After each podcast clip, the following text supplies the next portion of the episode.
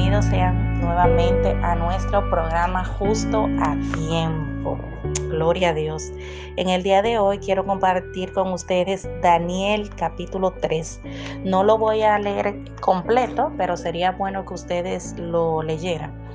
Yo voy a dar eh, una, un breve resumen, pero hay algunos versículos que sí voy a estar leyendo textualmente de la palabra y estaré leyendo en la versión PDT.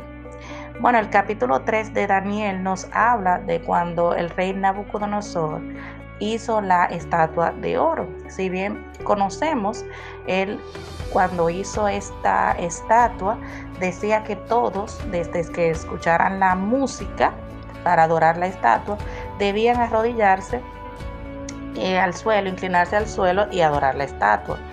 Pero si bien los judíos eh, no hicieron eso porque ellos tenían claramente a quién era el único que debían adorar, que era al Señor Todopoderoso. Así que cuando las personas se dieron cuenta de que en este caso eh, los compañeros de Daniel eh, no se arrodillaron ante Dios, ante el estatua, entonces fueron donde el rey le dijeron, mire rey, espérese, aquí hay unos cuantos, unas cuantas personas, un Sadra Mesaki y Abednego, que no se están arrodillando al Estado, o sea, ellos no están obedeciendo la orden que usted eh, dijo. Bueno, pues al oír esto, ya ustedes saben, el rey Nabucodonosor se enojó muchísimo y mandó a que le llevaran a los tres judíos. Y le dijo, he sabido que ustedes no se inclinan y no adoran a mis dioses entonces yo les voy a dar una oportunidad que cuando vuelva y suene, entonces ustedes se inclinen. Pero ¿qué dijeron Sadrach, Mesach y Abednego? Y lo voy a leer textualmente de la Biblia. Están en los versículos 16 al 18. Dice, Su Majestad, eso no es algo que nos preocupe. Si el Dios que adoramos así lo quiere, es capaz de librarnos del fuego y del poder de su majestad. Pero aun si no quisiera hacerlo, nosotros no pensamos adorar esa estatua de oro. A mí cuando yo hasta lo subrayé inmediatamente estaba estudiando este pasaje porque llamó mi atención la determinación de estos tres siervos del Señor.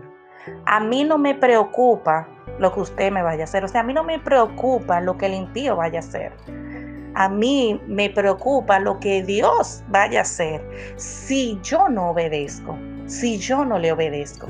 Y me, otra cosa que me llama la atención es, Dios es capaz de librarme, pero si no es tu voluntad, nosotros tampoco pensamos.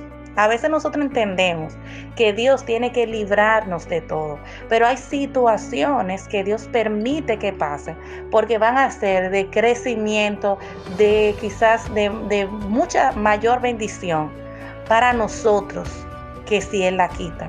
Alguien me decía en esta semana, mientras yo hablaba, eh, y decía, esa persona me decía, es que, Isaura, si Dios nos quita todos los tropiezos, ¿cómo nosotros crecemos? A veces hay que dejar que la gente se caiga y para que aprenda a levantarse y a levantarse con más fuerza. Y yo entiendo también esto.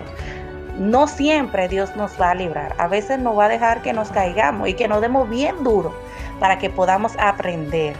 Así que luego, si seguimos leyendo a partir del 19, vemos cómo Nabucodonosor al oír eso se enojó muchísimo y lo mandó. Emma dijo que calentara más el horno para que inmediatamente, inmediatamente ellos eh, se quemaran. Los que resultaron heridos fueron los que entraron a estos hombres, porque dice ahí que los así que al momento en que arrojaron a los tres jóvenes al horno, el fuego alcanzó a los hombres del rey y los mató. Pero en el en cambio, los jóvenes cayeron al horno atado. Y ustedes saben que cuando Nabucodonosor estaba mirando, dijo, "Pero no fueron tres, pero yo veo un cuarto." ¿Qué pasó ahí? Espérate, algo no está pasando bien. Cuando él, entonces, ¿qué hizo? Se acercó y le dijo, Sadrach, me saque a Abednego, servidores del Dios Altísimo, salgan de ahí. Y cuando ellos vieron, salieron, salieron que ni siquiera olían a uno. ¿Y qué dijo el rey? Bendito sea el Dios de Sadrach, Mesach y Abednego, que envió a su ángel para salvarlos. Tanto confían ellos en su Dios que no quisieron obedecer mis órdenes. Estaban dispuestos a morir antes que adorar a otro Dios. No hay otro Dios que pueda hacer lo que el Dios de estos jóvenes ha hecho. Por lo tanto, ordeno que quien hable mal de este Dios sea cortado en pedazos y que su casa se convierta en un, basurero. No me importa de dónde sea ni qué idioma hable. Además, Nabucodonosor le dio a los tres jóvenes puestos aún más importantes en el gobierno de Babilonia. Estos jóvenes estaban dispuestos a morir. Y ustedes vieron, mandó un ángel. A veces sí.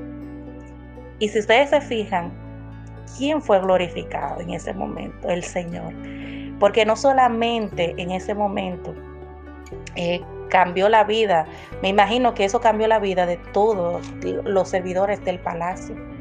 Cuando Dios quiere mostrar su poder, también nos utiliza a nosotros. Pero debemos ser fiel a Él. Nuestra fidelidad a Él es lo que va a mostrar que Él es un Dios también poderoso, un Dios que tiene poder. Muchas veces nosotros dudamos del poder de Dios. Dudamos de lo que Dios puede hacer en nuestra vida. ¿Qué estás pidiendo? Puede ser una de las dos, como decían Sadrach, Mesach, Abednego. Puede ser que Dios te vaya a salvar, Dios te vaya a librar, pero puede ser también que Dios permita que tú sufras para que aprenda una lección. Sea cual sea la situación, debemos glorificar al Señor, debemos alabar su nombre, debemos dejarnos guiar por Él, debemos dejar que Él dirija nuestras vidas, debemos obedecerlo a Él antes que a los hombres estamos nosotros obedeciendo al Señor antes que cualquier otra cosa. O nos dejamos asustar por cualquier cosa que venga. Esperemos que esto nos sirva para reflexionar en este día. Que reflexionemos que debemos poner nuestra confianza sola, única y exclusivamente en el Señor. Yo te invito a orar conmigo en este momento y pedirle a Dios para que juntas le pidamos al Señor que nos ayude a no dejar que nada ni nadie nos impida honrarlo solo a Él. No importa la decisión difícil que tengas que tomar, si no honra al Señor, es mejor no hacerlo. Si no honra a Dios lo que te están pidiendo que hagas, mejor no lo hagas. Es mejor agradar a Dios que a los hombres. Ora conmigo. Señor, te doy gracias. Gracias por la oportunidad que tú me das de comunicarme con estas personas vía YouTube, Spotify, Oasa Radio o cualquier otra, otro medio por el cual me están escuchando.